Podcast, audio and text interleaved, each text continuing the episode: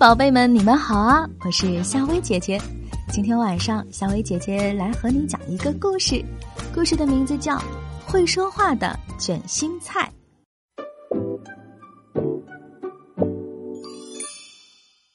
熊奶奶从地里摘来一颗卷心菜，熊奶奶手拿菜刀，刚想把刀切下去，只听到卷心菜里发出叽叽咕咕的声音。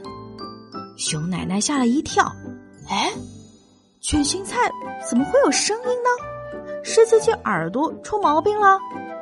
他再仔细听，卷心菜啊，真的在叽叽咕咕的说着话呢。熊奶奶喊了起来：“哦天哪，卷心菜，卷心菜在自言自语。”他侧着耳朵听了半天，也不知道卷心菜在说些什么。他跑出门外，喊来了河马先生。河马先生竖起耳朵听了半天，也不知道卷心菜在说些什么。熊奶奶要去找来了兔子先生。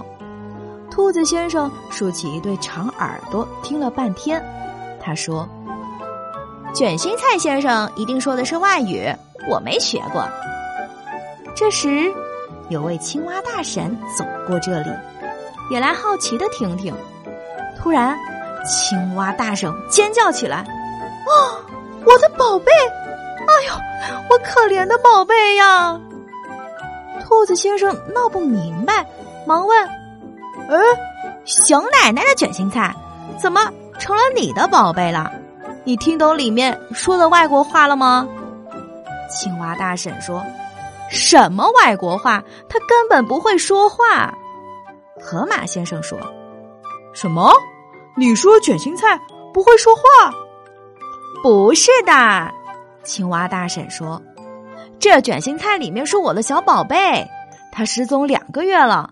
那时候啊，刚从小蝌蚪变成小青蛙，只会咕咕哇哇叫的，还没学会说话。”熊奶奶一听着急了。她赶快放下菜刀，用手啊把卷心菜的叶子一半一半的剥下来。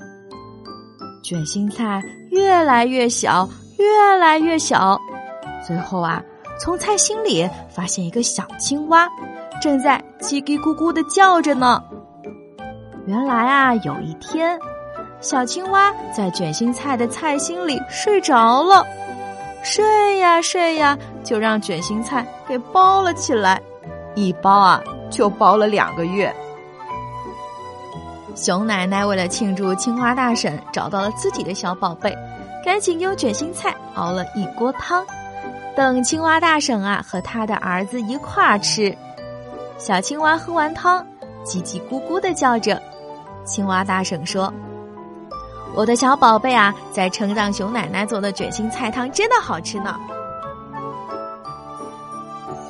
熊奶奶，谢谢你啦！青蛙大婶高高兴兴的领着儿子回家了。熊奶奶呢，从这以后啊，每逢切卷心菜都要拍打几下，再用耳朵听听，她想会不会有会讲话的卷心菜呢？好了，宝贝们。